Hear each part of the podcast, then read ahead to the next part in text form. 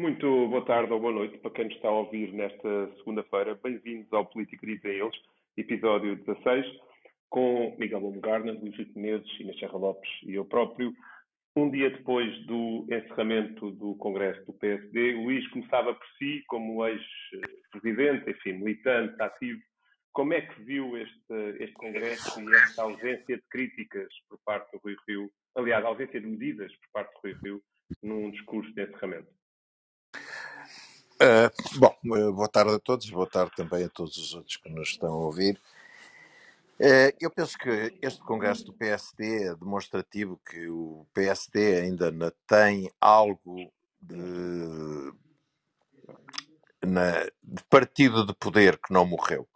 Ou seja, este, esta atitude de acalmia, de uma acalmia aparente e em alguns aspectos formal, eh, mas de um Congresso que acaba por correr bem ao líder do partido e ao próprio partido, tem muito a ver com o enquadramento global das eleições democráticas em Portugal e na Europa em geral. Eu, sobre o Congresso, acho que ele correu bem, mas deixo a minha opinião sobre isso para mais adiante. Eu acho que ele correu bem porque eh, cheira a poder. E quando cheira a poder, todas as boas almas se acalmam. E, e na vida política portuguesa, uh, se em algumas democracias uh, o voluntarismo, a qualidade, a competência, a capacidade de batalhar uh, de, um, de, um, líder da oposição, muitas vezes ajuda muito a conduzi-lo ao poder, em Portugal há uma certa normalização de que o quem tem o poder eh, acaba por o esbanjar de uma forma ou de outra. Uh, e isto não é uma, um mero exemplo casuístico que o justifica. Voltemos atrás rapidamente, eu vou tentar ser muito sucinto. E ir começar com, já com o regime estabilizado. Uh, Cavaco Silva. Cavaco Silva chega ao poder uh, em 1985 eh, ganha eleições, dois anos depois tem maioria absoluta, tem 10 anos de poder. Bom, em condições chegou ao poder? Chegou ao poder depois de um governo de Bloco Central, que fazia lembrar o governo da Troika, teve que fazer muitos sacrifícios e os portugueses quiseram eh, mandar esse governo embora. Para além disso, também aquele fenómeno eh, coincidente que foi de, de, uh, o presidente exercício Yanes uh, fomentar um partido, o PRD, que dividiu o Partido Socialista a meio e isto conduziu Cavaco Silva a um poder prolongado. Chegamos a 95, uh, Cavaco anuncia que se vai embora, é substituído por um homem sério, capaz, mas que não tem de forma nenhuma o seu carisma, e no fim de um consulado em que já havia muita remodelação, já havia muita incompetência, já havia um contexto internacional mais negativo, em que começaram a aparecer alguns casos de falta de transparência que não jogavam com a imagem de marca de Cavaco, Guterres ganha com naturalidade. Bom, Guterres faz o seu percurso e em 2000, inopinadamente, ainda ninguém percebeu muito bem porquê, anunciou que o país estava num pântano e vai embora, demite-se, uh, deixa cair o seu governo, deixa cair a sua maioria parlamentar, obriga a eleições e não deixa sucessor. Uh, e aí Durão Barroso, um jovem, coriáceo, lutador, estava ali à bica, tomou conta do poder. Uh, passaram quatro anos e Durão Barroso também faz o inesperado, vai embora para Bruxelas, provoca ao mesmo tempo uma crise na, na, na, Câmara de Lisboa, porque o presidente em funções e que estava até com muito boa imagem uh, é obrigado a ir para o governo, mas ao mesmo tempo que vai para o governo a retaguarda do PSD também não fez nada para o ajudar. Manuela Ferreira Leite disse logo que ia embora, uh, Pacheco Pereira e o seu clube começaram a batalhar contra, e o professor Cavaco Silva veio de, escrever o decreto que Jorge Sampaio depois assinou, ao de escrever no Expresso que aquele belo artigo da boa moeda e da má moeda que estilhaçava o governo de Santana Lopes. E aí aquele jovem hábil chamado Sócrates chegou com naturalidade ao poder. O país chega à bancarrota cinco anos depois, uh, vêm os credores internacionais a imporem as suas condições elas são subscritas ainda por um governo de José Sócrates, há eleições e, naturalmente, José Sócrates é mandado embora e fica em Passos Coelho. Passos Coelho fica com aquela uh, fatura tremenda de fazer malfeitorias uh, que não são populares. O que, naturalmente, ao fim de quatro anos, fez com que ganhasse, mas só com uma maioria relativa, e Costa chega ao poder.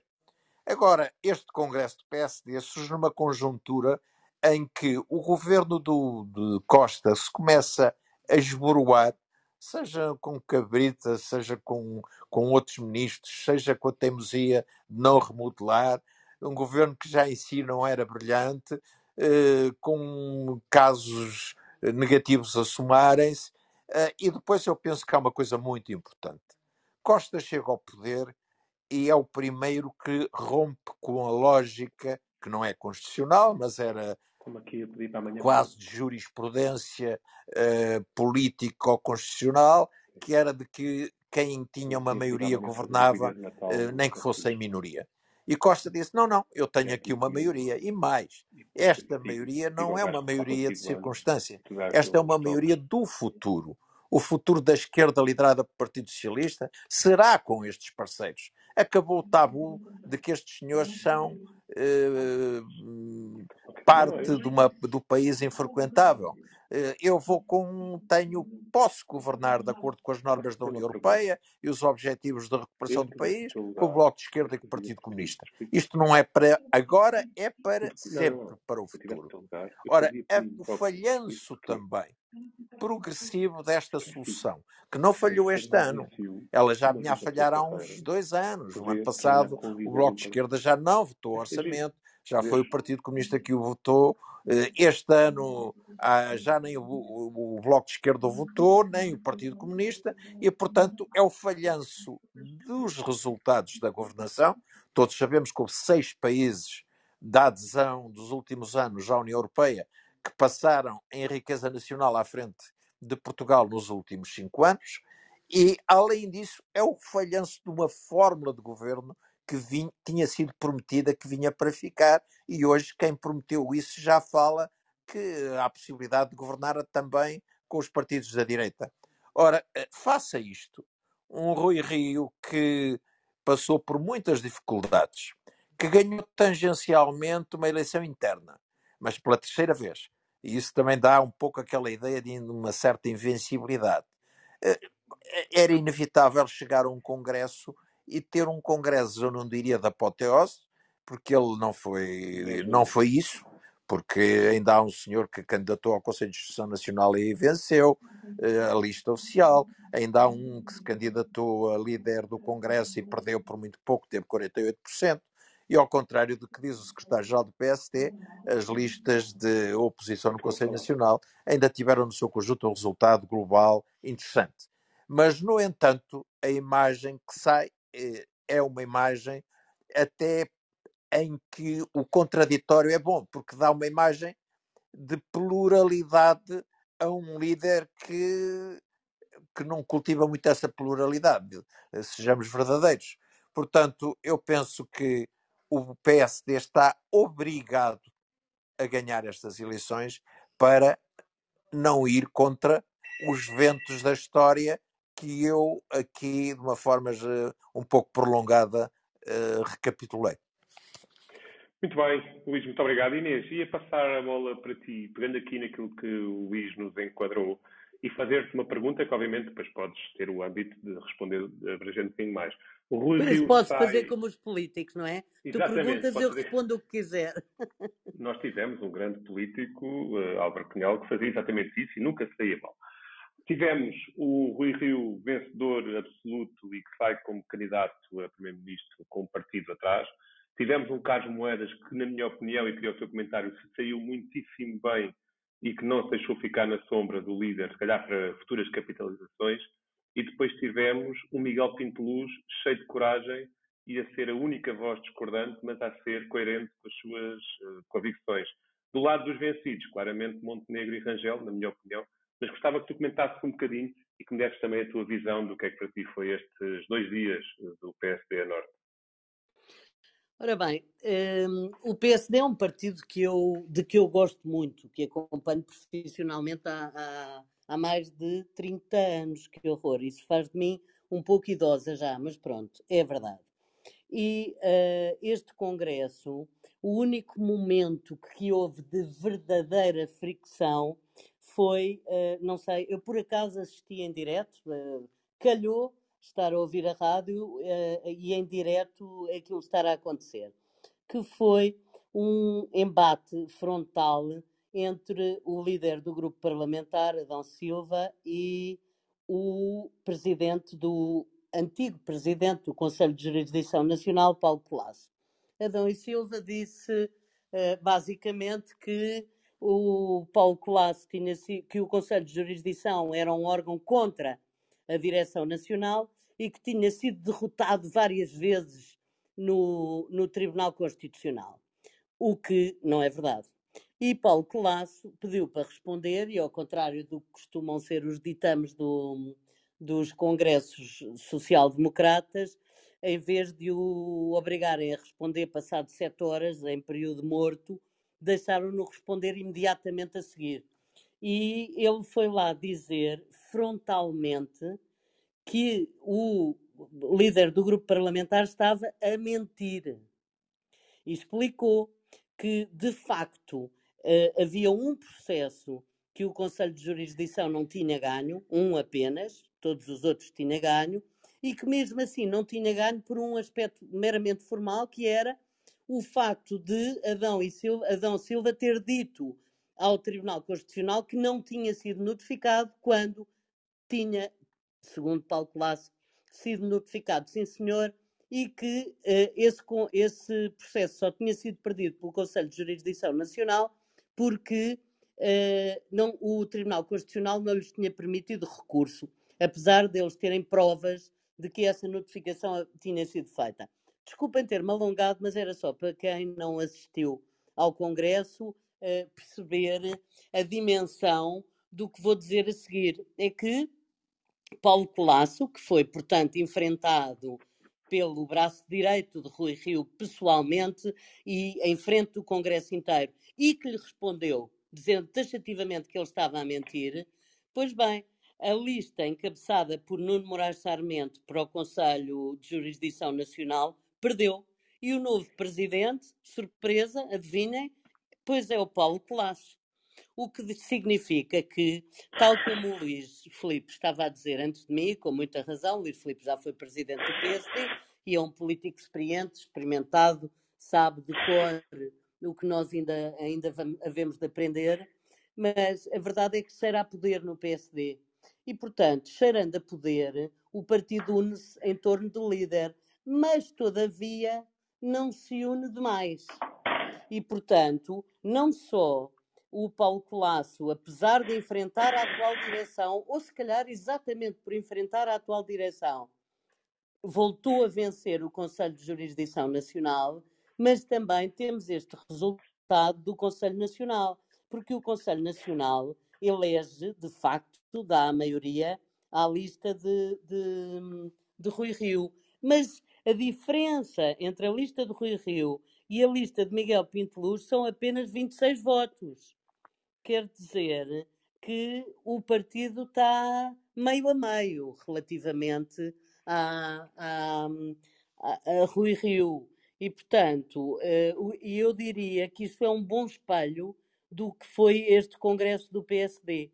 Foi um congresso em que Rui Rio esteve mais preocupado em, na imagem que ele passava para o país do que na imagem que passava internamente. Porque ele também sabe tão bem quanto o Luís Filipe Menezes, tão bem quanto todos os outros políticos, apesar dele fingir não ser político, é um político profissional há 30 anos também. Uh, Rui Rio sabe que o poder é o melhor cimento, uh, é a melhor cola para a união partidária. E, portanto, sabia que não ia ser contestado, porque temos eleições legislativas daqui a um mês. E, portanto, uh, para ele, o que lhe bastava era a imagem que ia dar para o exterior. Quanto a essa imagem, já agora deixem-me dizer também que eu conheço muitos dirigentes social-democratas que não se revêem na imagem que Rio projetou, que no fundo é de uma pessoa que quer fazer reformas, mas sem, sem maçar muito. Uh, ele disse que queria fazer reformas, mas sem destruir. Uh, e uh, quer dizer, no fundo, o que ele está a dizer é: vou fazer o contrário do PS. Vou chegar lá, vou ser eleito, mas não vou mudar tudo o que os socialistas fizeram. Acontece que, por mais que internamente se considere isso um erro, eu acho que o Rui Rio acertou, porque o país está farto de líderes que, que chegam lá e mudam tudo, eh, desde o, o nome das pastas dos ministérios até oh, todas as reformas que tinham sido feitas, pelo menos nos últimos um ano ou dois anos antes das eleições, todas vão ser alteradas. E, portanto, eu acho que ele acertou no discurso, porque este discurso colhe no país. As pessoas querem um líder assim, que não, não queira fazer uma revolução, mas queira antes imprimir caminhos diferentes sem fazer rupturas. Não sei se essa é a escolha certa, mas parece-me que, eh, relativamente ao discurso que o país espera de Rui Rio, ele acertou em cheio. Inês, e permite-me uma pergunta rápida antes de passar ao Miguel. Uh, Carlos Moedas marcou pontos para um após Rui Rio? Uh, do meu ponto de vista, sim. Uh, a principal qualidade de Carlos Moedas, que ele já tinha exibido em dois ou três discursos, a começar pelo seu discurso de posse, mas, mas não só, é a, a, humildade. Eu ia dizer a modéstia, mas não é modéstia, é a humildade. E, e isso Rui Rio não sabe ter, porque Rui Rio faz este discurso de, de estar pronto para reformas, mas sem destruir, mas não demonstra grande humildade, demonstra sim um, um, um lado prático e, e, e sensato que, que, os eleitores portugueses costumam apreciar. É um bocadinho o lado cavaquista dele. Uh, já Carlos Moedas, não.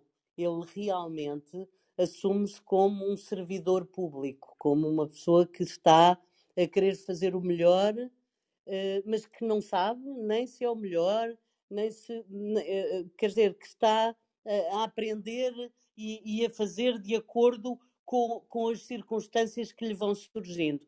Eu gosto muito de, dos discursos e, da, e de, do estatuto, do, da, da posição que, que, que Carlos Moedas tem adotado desde que foi eleito Presidente da Câmara e acho que essa posição lhe garantirá um futuro promissor dentro do partido. Muito bem, já voltaremos a moedas mais à frente por causa de um tema que eu tenho aqui para vos trazer. Mas antes de passar com o Miguel, Miguel, a Inês disse o partido, o PSD estava quase 50-50, mas uniu-se, que há eleições dentro de um mês e embora internamente não haja propriamente uma, uma unanimidade em Rui Rio, para fora essa imagem passou. É uma diferença clara face a outros partidos, por exemplo o CDS, e de que forma é que o PSD pode capitalizar isto e realmente ir atrás da tal vitória que Luís Chico diz que é obrigatória depois de agora. Um, oh, bom, boa tarde a todos, uh, também àqueles que, que nos seguem aqui uh, ah, um, em direto, mas também àqueles que nos ouvem todas as semanas no nosso podcast. A tua pergunta é, é interessante, mas eu vou ter que voltar ao Moedas e vou ter que voltar ao Miguel Pinto Luz. Um, quer uh, o, o, Carlos Moedas, porque fez um discurso brilhante, como é, aliás, como é seu apanágio, um discurso político, mas com muita substância. Um, e obviamente que foi, foi dizer, uh, foi dizer uh, no Congresso de que uh, apoia Rui Rio e que Rui Rio tem todas as condições da parte dele para ser o melhor candidato à sucessão de António Costa e, portanto, que não, que não vai andar por aí, como outros.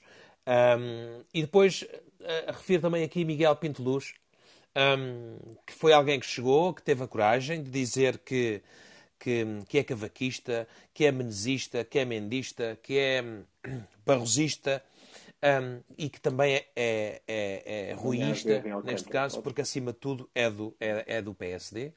Um, e que acima de tudo está ali para, para uh, ajudar. Um, agora, interessante que estas duas figuras, uma porque quase ganha um, a eleição do Conselho Nacional e elegeu, uh, elegeu um, um, número de conselheiros nacionais e a sua lista, depois da lista de Rui Rio, é mais votada, e o Moedas, porque pela sua qualidade e pela intervenção que fez. Agora, qual é a curiosidade que eu quero analisar? Nós estamos a falar do Presidente da Câmara Municipal de Lisboa e do Vice-Presidente da Câmara Municipal de, de Cascais, os dois em coligações de direita, uh, em Cascais desde 2002 e que têm feito uh, uh, um trabalho excelente não só essa avaliação feita em, eh, cá em Portugal, mas também a nível internacional. Uma coligação de direita que soube criar um projeto uh, e um dinamismo para Cascais. E a mesma coisa acontece com Carlos Moedas, que soube efetivamente fazer um projeto alternativo de centro-direita um, ao Partido Socialista, Projeto esse que, ao princípio, quando apareceu, não era nem visto como um projeto ganhador, e estaria muito longe, e toda a gente dizia: bom, Carlos Moeda. Carlos Moedas veio, veio se suicidar politicamente e vejam lá que mauzinho que é o Rui Rio que lhe ofereceu este presente envenenado. Mas conseguiu apresentar e conseguiu demonstrar aos lisboetas de que é possível construir uma alternativa ao Partido Socialista. E, portanto, engraçado que estes dois protagonistas um, sejam pessoas capazes de construir este projeto e de ter montado, eh, ou de fazer, pelo menos fazer parte, de uma verdadeira alternativa e os dois serem projetos vencedores nas suas autarquias. O Rui Rio. Um, o Rui Rio uh, um, não tem, o Rui Rio não tem este, este, este projeto, o Rui Rio não tem uma alternativa de poder e o silêncio que se criou por parte dos uh, eh, um, possíveis challenges no futuro um, é exatamente aquilo que o Luís e que a Inês já falou. Uh, o teatro sim, feito, sim. o teatro feito sim, é por duas coisas. Estou a gravar, é, estou a gravar um, Bom, Rui Rio, vai lá às eleições, agora não tens desculpa. nem o Pinto Luz, nem o Moedas. O Montenegro, o Montenegro também lá foi, também lá foi dizer que não, que não, que não se preocupassem com ele. Rui Rio, tu tens todas as condições. O Santana, no, o Santana não apareceu. O Luís Felipe Menezes também não, não, não se foi lá chatear. E, portanto, o Rui Rio passou ali, uh, um, passou ali na, na, na prova com uma nota quase máxima e, portanto, um, de alguma forma, o partido disse-lhe: agora não tens desculpa para ganhar. Agora não tens. As sondagens começam a, a ser umas sondagens um pouco mais simpáticas.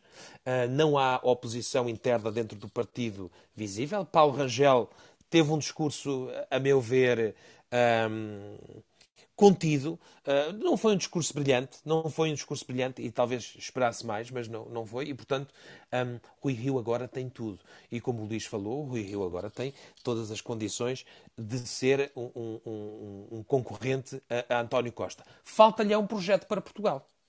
E falta-lhe a capacidade de agregar uma alternativa. Um, Rui Rio disse, disse, disse e continua a frisá-lo, uh, de que o Partido Social Democrata é um partido do centro, lá estava, na, na, no palanquezinho onde ele, onde ele discursou, Portugal ao centro. E, portanto, um, é aí que o Rui Rio se concentra para depois, uh, uh, mais tarde, poder ser aquilo que eu já disse aqui e continuo a achar, até prova em contrário, de ser um, não a, a geringonça, mas de ser a, a giga-joga de, de, António Costa ou de uma possível, ou de uma possível uh, negociata de um, de um, bloco central. Não, não efetivamente tendo, tendo o PSD no governo, mas haver aqui um acordo parlamentar. O que é que eu quero dizer, uh, um, o que é que eu quero dizer uh, um, da tua pergunta especificamente? Eu quis fazer esta pequena introdução para tentar explicar o porquê que no PSD, ao contrário do CDS, porquê que há silêncio agora e porquê que efetivamente um, as pessoas uniram as mãos e só faltou cantarem à volta da fogueira, mas uniram as mãos e abraçaram-se alguns deles, alguns deles talvez contidos uh, de não dizerem aquilo que, que, pensavam, porque efetivamente cheira a possibilidade de estar próximo do poder. No CDS não cheira.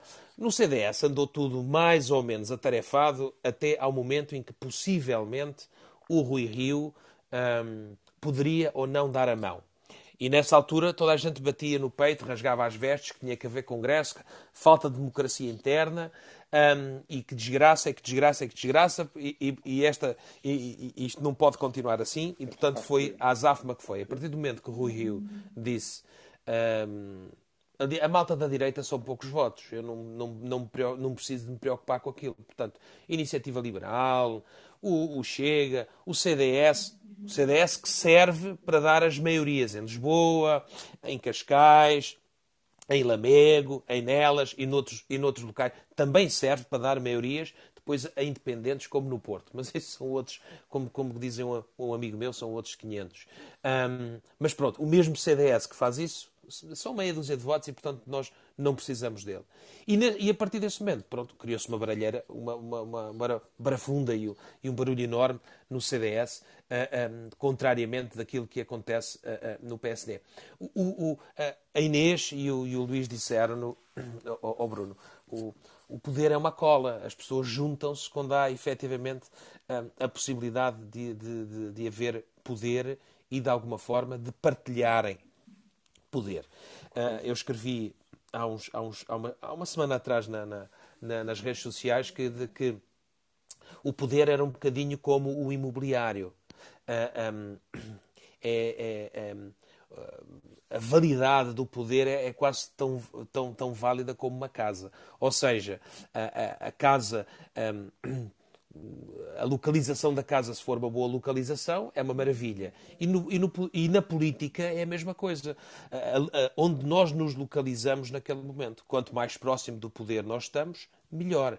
E, portanto, um, o que as pessoas lá foram uh, dizer foi: tens aqui, Rui Rio, vai lá, vai lá o teu caminho, vai, é a segunda eleição legislativa que vais, um, e possivelmente a última em caso de, de, de, perder as eleições, mas vai lá, tens aqui, tens aqui um, aquela velha frase, não é? Rui Rio vai em frente, tens aqui a tua gente, um, mas isto é um teatro porque se o Rio não ganhar as eleições, se o Rio não conseguir estar próximo do poder, seja no governo ou seja com acordos parlamentares que possa distribuir esse poder, pois o Rui Rio não tem condições uh, ah, um, e, e, todas as pessoas que lá foram marcar um, presença uh, uh, vão aparecer e vão dizer: Bom Rio, então está na altura de, de te embora. E, portanto, um, é o teatro comum que acontece sempre no, nos congressos e, portanto, não me surpreendeu. Por isso é que eu achei que o congresso uh, um, do PSD não, não,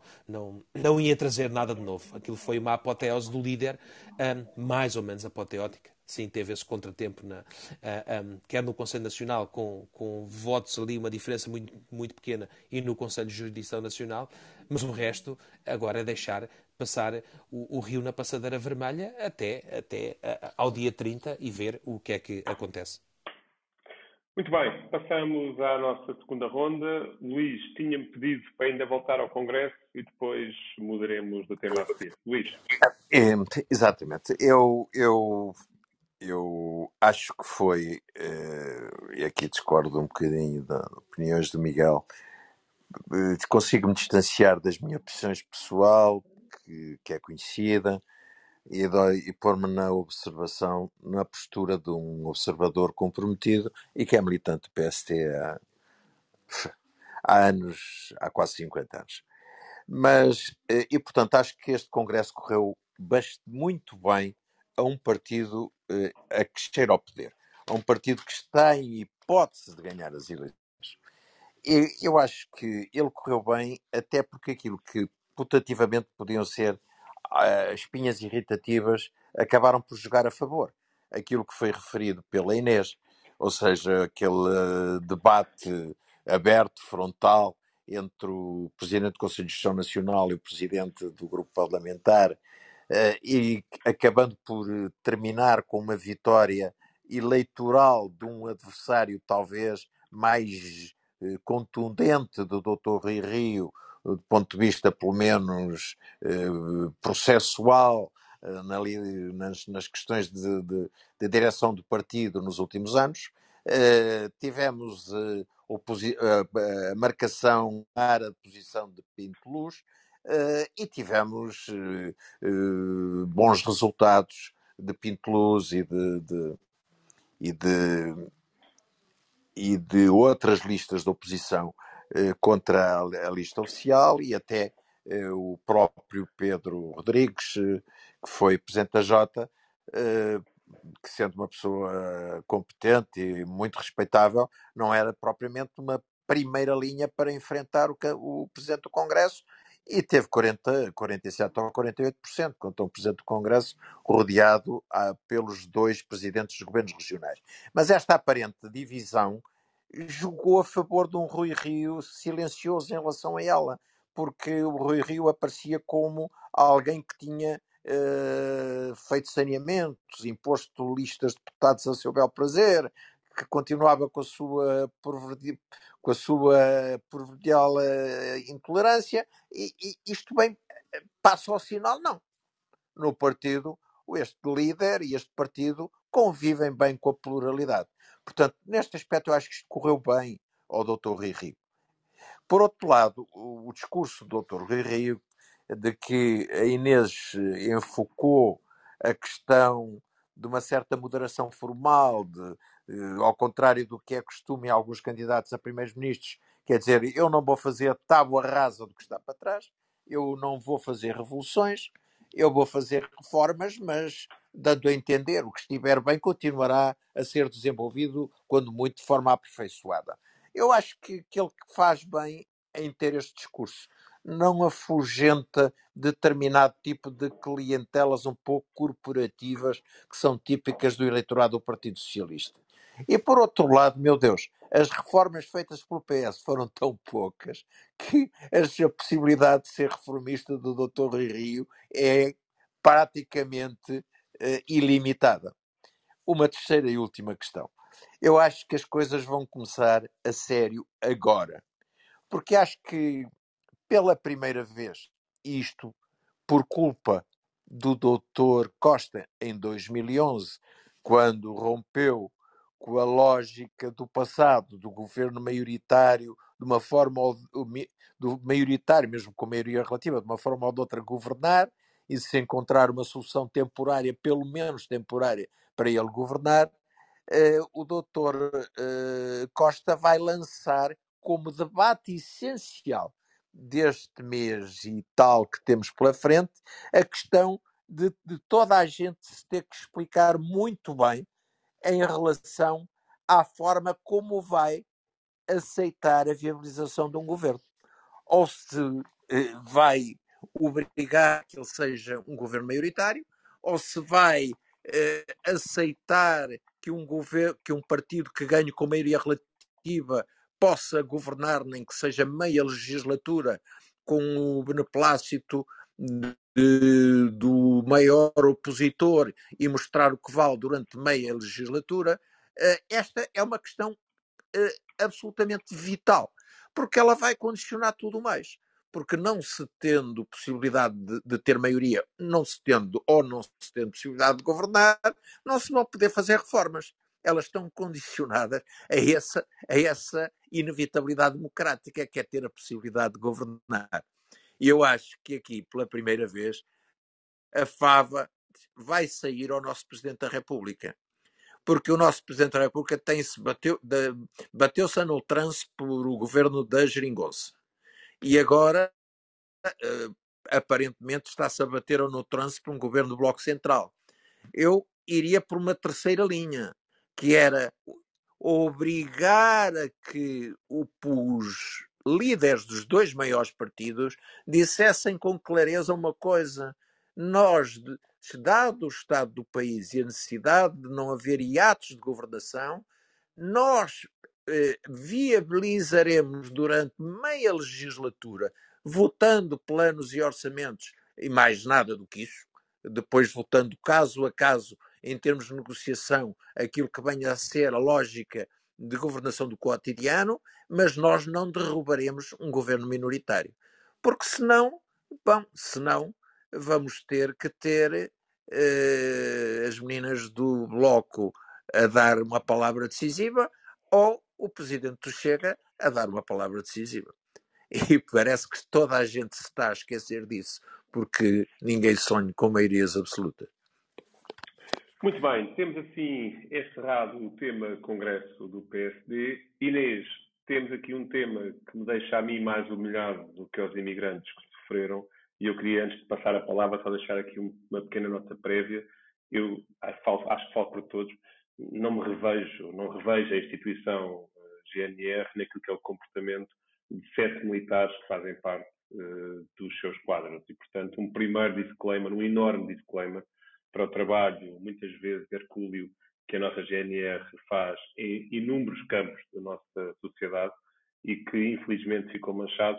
Indo ao caso concreto, as imagens surgiram agora, mas os casos são de final de 2018 e primeiro trimestre de 2019, sete militares da GNR do Distrito de Beja, do Conselho de Odmira, mais precisamente, agrediram, raptaram, ofenderam, enfim, são 78 crimes dos quais são acusados, o que vários imigrantes uh, que estavam a trabalhar nesta zona do país. Como é que tu vês este processo e porquê é que só agora surge e porquê é que ainda não há sequer condenação, sendo que dos sete, cinco estão a trabalhar como se nada tivesse acontecido? Pois, eh, citando o líder do Chega, que sobre isto não fala, e se falar terá uma posição completamente distinta da minha, eu acho que isto é uma vergonha.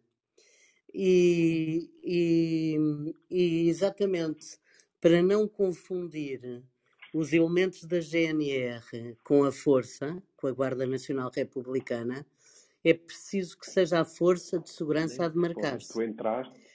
Uh, e também é preciso que, além da justiça, que já sabemos que funciona devagar, eu, eu, eu ia dizer mal e devagar, mas pronto, não digo mal, funciona devagar, uh, demasiado devagar, uh, nunca há responsabilidade política a tirar. É uma coisa extraordinária. É extraordinário. É extraordinário como é que o comando da GNR não se demite, não faz uma, uma, uma, uma declaração veemente. Eu, a mim, alivia-me bastante o facto de ter sido a própria GNR a denunciar o caso. Mas não basta, não é? Não basta. Eu não oh, quero. Inês, deixa-me colocar-te deixa colocar aqui mais uma questão, só para. Acho que o tema merece isso. Este é um tema, antes de mais, para esclarecer que está a ser julgado nos tribunais militares. A GNR, neste caso, estava, estava a falar da justiça, trata-se de justiça militar, porque é, é o abrigo dela que os militares da GNR estão, estão a, a responder perante estes, estes dados. E, e, também ia reforçar isso que tu disseste. Tal como naquele caso do tráfico de militares uh, portugueses na República Centro-Africana, foi a própria instituição que denunciou os casos e que tem colaborado com a Justiça. Portanto, há aqui, por um, que enaltecer esta posição, mas ao mesmo tempo é muito lento e sem resultados práticos, não é? Pelo menos tenta-se ser. E não é só isso, o próprio, a própria jurisdição militar, do meu ponto de vista, devia acabar. Não, não, não me faz sentido nenhum um, que exista uma polícia judiciária militar e que exista um, um tribunal que julgue, em especial, os militares. Não, não acho que é completamente anacrónico e, e, e isso devia ser alterado. Mas, uh, mais do que isso, insisto, uh, é preciso que estes casos sejam uh, alvo de, de, de, de, discussão, de conversa, de, de, de repúdio coletivo. Quer dizer, não, eu, eu não quero deixar que, que, sejam apenas as televisões mais sensacionalistas que fazem, que fazem notícia com isto. Isto não é um. um, um eu, eu, vivi num país, uh, numa altura, em ditadura militar, na, nessa altura, em que uh, as pessoas tinham medo da polícia. Eu não quero que Portugal seja um país em que se possa ter medo das autoridades só porque não se é português. Isso para mim é absolutamente uh, ponto de não discussão. Oi, e, Inês, portanto, Ah, desculpa, não, continua, continua. Tenho mais a questão Não, não, ia dizer só que se a Inspeção Geral da, da Administração Interna, se o IGAI não funciona bem, invente-se outra inspeção. Mas quer dizer, estes casos não podem continuar a vir à luz anos depois de terem acontecido e sabendo e sabendo-se que as pessoas continuam a trabalhar onde estão. Quer dizer, quantos outros imigrantes terão sofrido coisas parecidas sem denunciarem? É líquido perguntar, é legítimo. Eu tenho muitas dúvidas neste momento. E, portanto, ah, depois não, porque eu não quero pôr a GNR em causa. Eu não me interessa, eu ponho em causa o que for preciso pôr em causa. O que eu preciso é de ter a garantia de que casos destes são isolados e são tratados como casos importantíssimos e, e não, e não varridos para baixo de um tapete. É, é, é para mim insuportável esta ideia. Tenho uma última questão para ti, aproveitando que estás também, eh, acho que é sintonia com todos nós. Nas últimas horas assistimos à admissão do Conselho de Administração do Hospital de São João por um incêndio que ocorreu ontem no hospital. Uh, menos de 24 horas depois, um incêndio que provoca um morto e que não é da responsabilidade de nenhum dos membros do Conselho de Administração, leva a que eles uh, entendam que devem colocar o lugar à disposição. Dois anos depois, ninguém na GNR coloca o lugar à disposição é, isto já se viu também no governo. São dois pesos e duas medidas, não é? E o que está é. certo, provavelmente, é, é, é a primeira é, opção. É, mas é a sociedade civil que temos que consente a política que temos. A, a, última notícia que acabou de me chegar há seis ou sete minutos sobre isso é de que a Ministra da Saúde não aceita a admissão. Quer dizer, ela não aceita a admissão, então demita-se. Porque, porque eh, o Conselho de Administração fez bem, ainda que não tenha culpa nenhuma, fez bem. E fez bem só por um motivo. É evidente que o Conselho de Administração tem culpa nenhuma se um senhor, uh, provavelmente num momento de fragilidade psicológica ou alguma coisa, acende um cigarro onde não deve. O Conselho de Administração não pode prever, não tem culpa nenhuma. Mas provavelmente os planos de incêndio, os extintores, a forma de reagir, tudo isso, as vistorias dos bombeiros, provavelmente qualquer coisa não estava certa. Quer dizer, eu percebo que a atitude mais nobre e mais digna é admissão. Ponto final, parágrafo. Eu faria a mesma coisa. E, portanto, não aceitar a demissão, eu quero, se a ministra não aceita a demissão, venha ela explicar-me o que é que aconteceu. É o mínimo, não é? Muito bem, temos o tema de Odmira também cerrado. Para fechar esta segunda última volta, Miguel, não sei se queres comentar o tema de Hospital São João. Temos um paciente que decide fumar um cigarro quando está internado em pneumologia, aliás, faz todo o sentido de repente incendeia-se ele próprio, incendeia eh, tudo à volta e quando acresceu o oxigênio temos o caos, o resultado, um morto, quatro feridos graves, médicos a precisarem de psicólogos e um conselho de administração que se demite, mas a ministra não quer. Como é que vês isto? É, é, é, é, é um, isto é, é, quase, é quase uh, eh, um, como, naqueles, uh, como naqueles filmes que nos mostram tudo o que podia ter corrido mal. Um, e efetivamente, uh, eu, eu, eu, partilho aqui aquilo que a, que a Inês fala. E, e nós precisamos de, de, de haver. Nós temos que criar um clima e nós temos que ter em Portugal o sentido da responsabilidade foram, foram hum, cumpridos. Ela não virá da parte da, da, comunidade política, então que a comunidade não, social, não, digamos assim, a comunidade não política ou mais afastada da política que possa dar o exemplo.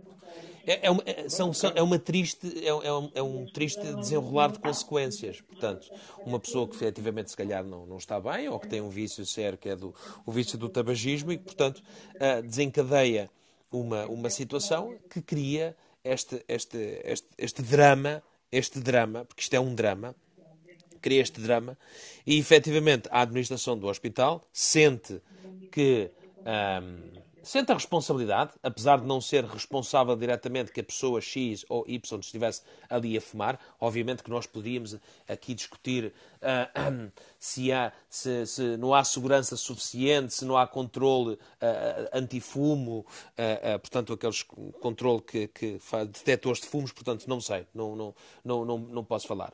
O que, o que efetivamente, o que efetivamente não entendo é, é o seguinte se a Ministra da Saúde um, não consegue entender este drama e não consegue entender a mensagem que o Conselho de Administração do hospital, do hospital passa um, efetivamente uh, ao apresentar a admissão, então ela mesmo perdeu o sentido de responsabilidade e o sentido de Estado e, portanto, tem que se ela ir, ir embora.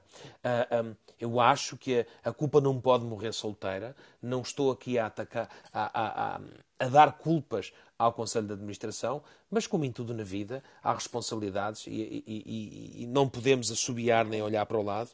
Um, e eu sei do stress que, que, se, que, que, se passam nos hospitais, sei da quantidade de dificuldades que o próprio Serviço Nacional de Saúde uh, um, enfrenta. Um, e nós estamos a falar também uh, de, um, de, um, hospital uh, que se calhar precisa, como já se viu algumas vezes, de algumas reformas e nós também não sabemos se aquela área tinha ou não, como a Inês falou muito bem, se os extintores estavam, estavam lá, se havia bocas de incêndio. Portanto, é, é, tudo uma, é tudo um drama. Mas a ministra deveria ter a coragem e deveria ter a capacidade de liderança de aceitar a admissão do Conselho de Administração, deixar baixar a, a poeira e, efetivamente, depois até mais tarde até poderia uh, conversar com as pessoas e, e de alguma forma um, reinstalar ou, ou, designar novamente este Conselho de Administração ou alguma coisa. Mas é importante também à família, um, à família enlutada um, e a toda a comunidade médica, é preciso dar esta mensagem de responsabilidade. e eu tiro aqui o meu chapéu ao Conselho de Administração uh, do Hospital e lamento que o Partido Socialista e lamento que esta ministra um, que há uns tempos atrás teve aquela, aquela estirada também contra os médicos, dizendo que os médicos não eram resilientes, que novamente tenha esta, este comportamento e, efetivamente, um, aquilo que a Inês dizia há pouco e que eu uh, quero sublinhar aqui, a sociedade civil tem que saber dar uma resposta. E a forma em como a sociedade civil dá uma resposta nestas situações é através do voto, é através da sua palavra e é através de dizer aquilo que pensa. E eu, dia 30, cá estaremos com certeza a fazer uma emissão especial um, a, comentar, a comentar isso. Muito bem. Luís, eu sei que estão-me aqui a dizer nos auriculares que gostava ainda de comentar a questão de Odmira. Vou-lhe pedir que seja telegráfico. Telegráfico. Primeiro, eu não posso, como médico e como médico do Hospital São João, deixar de dizer que o presidente do, do Conselho de Administração do Hospital São João, que é socialista, não é ser socialista não significa ser incompetente ou ser mau pai de família. É socialista, é um homem de grande caráter, é um gestor muito competente e um homem de honra. Eu não posso deixar de dizer isto e não vou dizer mais nada sobre o que aconteceu no São João. Sobre, mas eh, um putativo ministro da Saúde Talvez por essa razão se perceba a posição da Ministra da Saúde. Em relação a Odmira.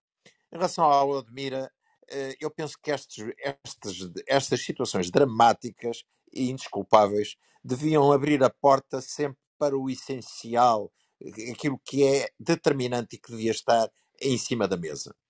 Eh, quando eu fui líder do PSD, eh, reuni um grupo de trabalho que fazia parte de Fernando Negrão, um ex-ministro da Administração Interna do PST, o Dr. Santana Lopes, um conjunto que era o líder parlamentar, e pusemos em cima da mesa uma questão.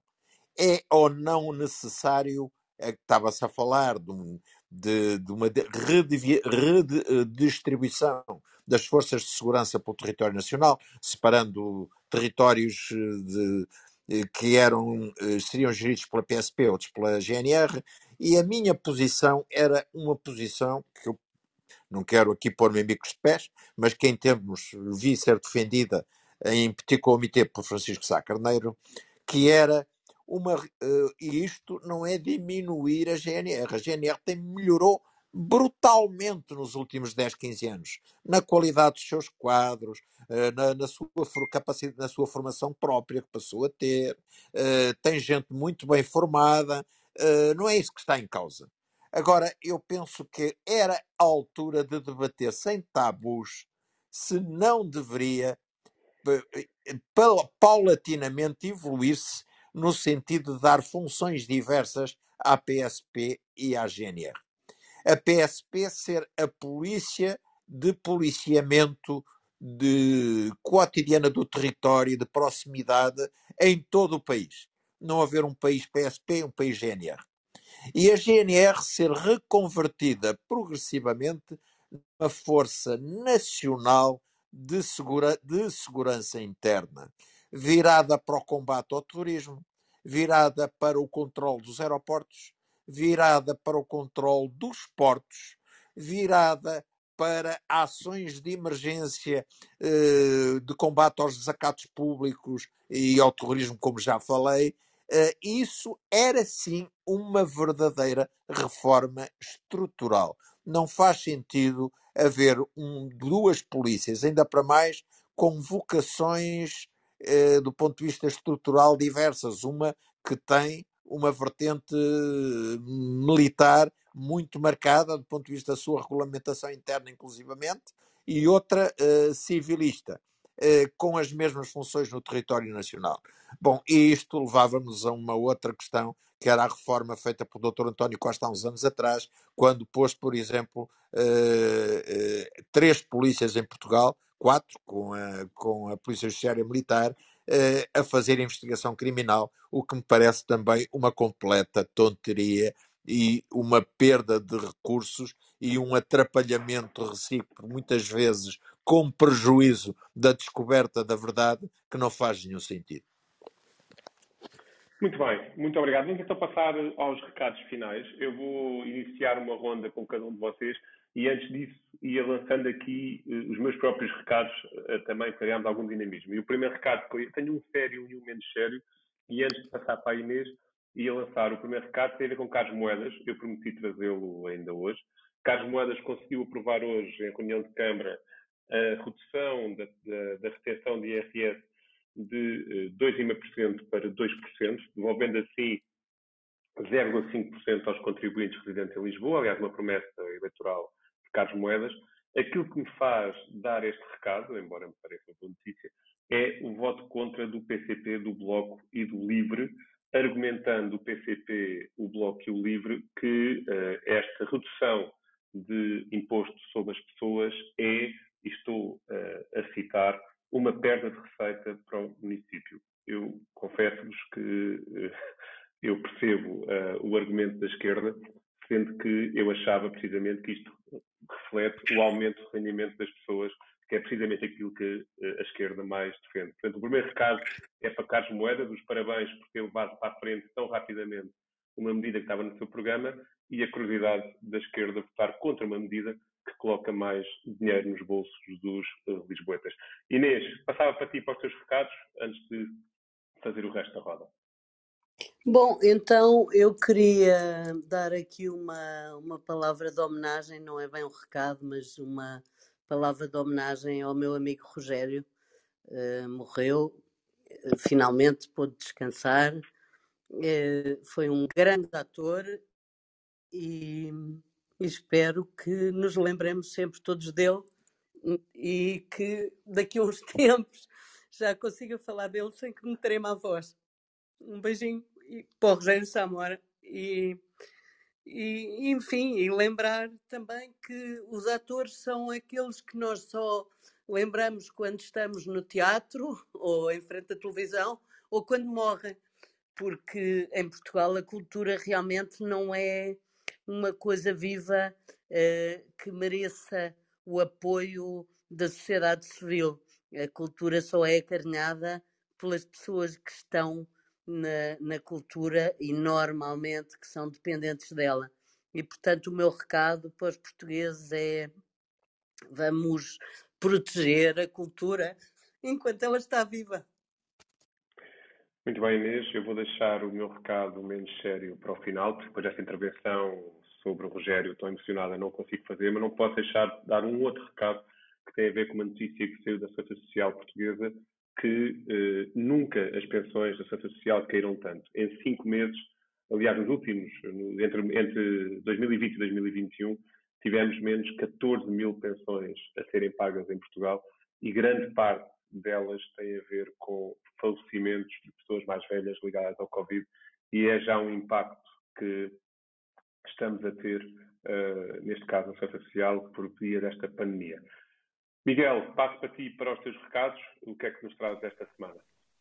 Eu, eu tenho um recado, isto, isto, isto um, eu associo muito rapidamente, associo muito rapidamente a esta sentida homenagem que a nossa querida Inês fez aqui ao, ao Rogério uh, Samora um, e dizer que, um, que os atores são, são pessoas comuns que, que vivem com, com, com problemas, que, com emoções, que têm dificuldades e que não são só uh, tudo aquilo que por vezes aparece na, na, televisão e nós achamos que as celebridades vivem uma vida maravilhosa.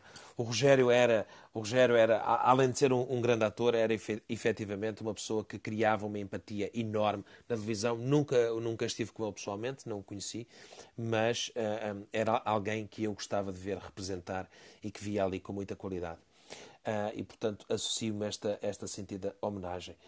Um, queria vir dizer aqui um tema também, uh, um tema que, que, que a mim me, me preocupa um, e me preocupou também, um, aliás, ou que me chamou a atenção há poucos dias. nós estamos à beira do, do, do Natal, estamos também no inverno.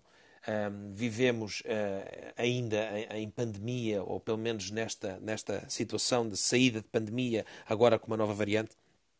E eu gostaria que, uh, que nós nos lembrássemos também das pessoas que vivem na rua, os sem-tetos, um, que ainda são muitos. Cada vez mais uh, nas grandes cidades se vai encontrando uh, pessoas que dormem, que comem, que vivem na rua. alguns são portugueses, outros são também imigrantes que vêm para Portugal, a tentar à procura de, de efetivamente uma, uma melhor vida, mas que, que não conseguem. Um, e neste momento, que é um momento de família, que é um momento de estarmos uh, todos reunidos muitas vezes à volta da mesa, com mesas fartas, eu gostaria que a gente também pensasse um pouco, e o meu recado vai para todas as instituições de solidariedade social que nestes, que nestes momentos antes do Natal um, efetivamente uh, fazem e têm um trabalho tão bonito um, e, e, vos dizer que uh, eu vou fazê-lo na noite de 24, aqui na cidade uh, onde vivo. Vou participar um, na distribuição de, de, uma ceia de Natal e convidar-vos a que vocês, nas vossas cidades ou onde puderem, se não puderem participar, mas pelo menos que deixem um contributo a essas associações um, que neste momento do ano também nos representam com um, um sorriso, com carinho, com um gesto tão importante para essas pessoas. Muito bem, Miguel, está dado o teu recado e a tua contribuição. Antes de passar ao Luís para o recado dele e como está a ser uh, habitual hoje, vou dar mais uma notícia. Este fim de semana foi eleito o segundo chefe de Estado mais novo do mundo e o mais novo de sempre no Chile. Aos 35 anos temos Gabriel Boric, um líder estudantil uh, de esquerda que estava a disputar as eleições com candidatos da extrema-direita, portanto, o, o, o Chile claramente partiu-se para os extremos e temos então o presidente mais novo de sempre na América do Sul a liderar um país que é uma das economias mais pujantes também deste continente. Luís, passa então depois disto para si, para depois irmos para os comentários finais. Uh, o meu comentário tem a ver com tem a ver é um recado tem a ver com o Covid-19. Eh, hoje, um professor catedrático de farmacologia, o professor Jorge Gonçalves, escreve num jornal diário um, artigo sobre o Covid e diz: e se a China não estiver a mentir sobre o Covid-19? Eh, e eu estou muito de acordo com aquilo que ele escreve.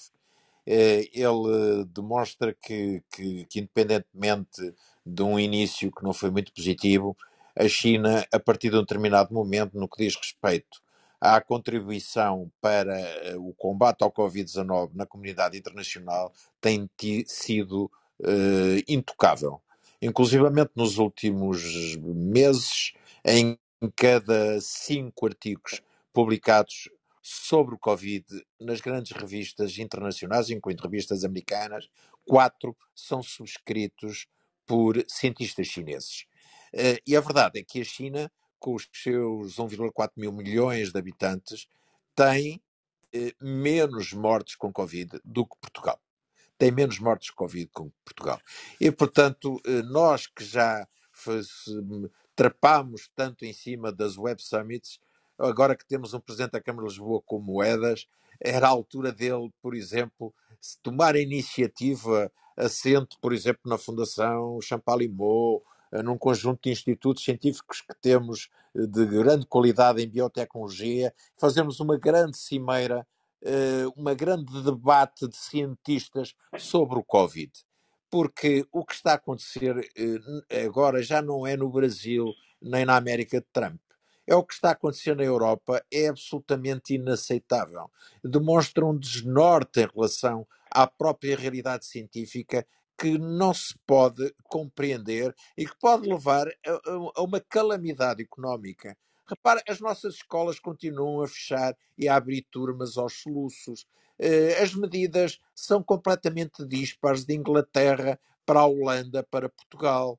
Uh, a ideia de como se vai haver o comportamento em relação ao combate no futuro é completamente aleatória, conforme quem dá a opinião. Era a altura de sentar os cientistas à mesa e de pôr os políticos a ouvi-lo e a procurar ter planos razoáveis de médio prazo. Uh, ontem morreu uma das pessoas que fazia parte de um grupo que eu mais admirava, o Carlos Marinho do Zildivo, com 52 anos, em 10 dias, sem comorbilidades, num dos melhores hospitais do Reino Unido. Uh, o Covid não é uma gripezinha. É uma doença traiçoeira. Não deve ser dramatizada, mas tem que haver uma política científica e depois de Estado e depois de grandes passos político-económicos para podermos retomar uma vida o mais normal possível. Muito bem, Luís, muito obrigado. E na sequência disso, nem de propósito, acabámos de ser informados, isto é a vantagem de estar em direto, que o Governo convocou um Conselho de Estado, um Conselho de Ministros extraordinário para amanhã para aplicar novas medidas.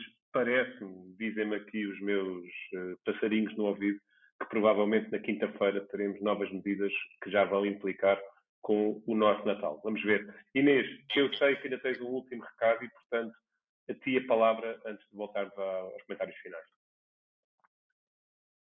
Era só para dizer que, eh, não sei se, se viram uma notícia pequenina que saiu no, salvo erro, no Jornal de Negócios, eh, dizendo que o Partido Socialista contratou Luís Paixão Martins para fazer a campanha do PS para as próximas legislativas.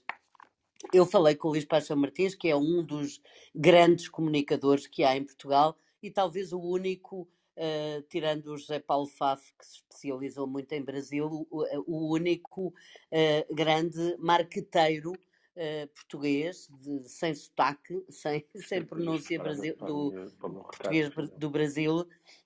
E, e, portanto, queria dizer ao Dr. Rui Rio que o melhor era mandar comprar os livros de Paixão Martins. Uh, um deles chama-se Tinha Tudo para Correr Mal, Memórias de um Comunicador Acidental, e o outro, e é, e é o que eu recomendo mesmo a Rui Rio, chama-se Chiu, está aqui um jornalista, porque uh, nestes livros se vê como é que foram uh, obtidas vitórias, designadamente a de Joaquim Raposo na Amadora, que desalojou o Partido Comunista ao fim de mais de 30 anos de, de domínio sobre a Câmara da Amadora, e, e, tudo isto foi feito por Paixão Martins. E, portanto, Dr. Rui Rio é bom que prepare a sua campanha, porque não basta falar para o país, é, preciso ter projetos para o país e saber anunciá-los. E, e, para isso há profissionais uh, e é preciso recorrer a eles. Portanto, não se esqueçam, o LPM vai fazer a campanha do PS, o que é definitivamente uma boa notícia para o PS. Muito obrigado, Inês, uma senhora sempre bem informada e com notícias pertinentes para dar. Vou encerrar com o meu último recado para fecharmos com um bocadinho de humor, sendo que isto é absolutamente verdade e não é inventado. E, portanto, uh, senhor Rendeiro, senhor Pinho, Sócrates Salgado, tomem atenção, porque nós temos finalmente uma condenação a uma freira, que foi condenada hoje no Porto, por ter desviado de uma instituição católica 400 mil euros e uh, terá que, foi condenada a quatro anos, mas pena dispensa, terá que fazer prestações mensais até pagar 11.600 euros, que foi o que o Tribunal decidiu que ela conseguiria repagar. O crime foi uh, ocorrido entre 2002 e 2004, mas quando foi descoberto em 2007, já a ferida Freira tinha fugido para o estrangeiro e só agora em 2021 a localizaram no Luxemburgo. O ponto interessante desta, desta notícia, além de todo este enredo em que Mafreira engana um, uma instituição católica e, à semelhança de grandes políticos portugueses, foge à justiça durante quase mais de 15 anos, é que isto aconteceu porque a Freira teve um cúmplice que uh, a incentivou a desviar fundos. Na uh, alegações em tribunal, a Freira pediu uh, absolvição porque, aparentemente, ela foi seduzida por este cúmplice que a fez, por amor, desviar dinheiro ao seu primeiro amor, que era Cristo. Bom, ficamos com este último recado, um pouco menos pesado, mais leve, numa semana marcada por algumas situações bem difíceis e na semana que estamos. Diga, Luís. Ah, não, era, era, era uma, uma, um falhanço tremendo. Quer desejar a todos um bom Natal, um bom ano. Antes do, antes do, do ano novo, se calhar, já, ainda não sei se falaremos, mas antes do Natal não falamos. Um Natal muito, muito feliz para todos vós, para aqueles que nos estão a ouvir, para todos os portugueses, porque hum, nós, no meio de tudo isto, somos membros de uma comunidade que amamos muito e as nossas divergências são, são menores eh, em função dessa realidade que, que, que tanto nos une. É isso mesmo. Bom Natal Vamos também. então para férias de Natal. Voltaremos para a semana, provavelmente um bocadinho mais gordos, mas com o mesmo espírito mordaz de sempre e esperamos encontrar-vos desse lado. Um abraço a todos, bom Natal, boas festas e um abraço, um bom Natal, boas festas.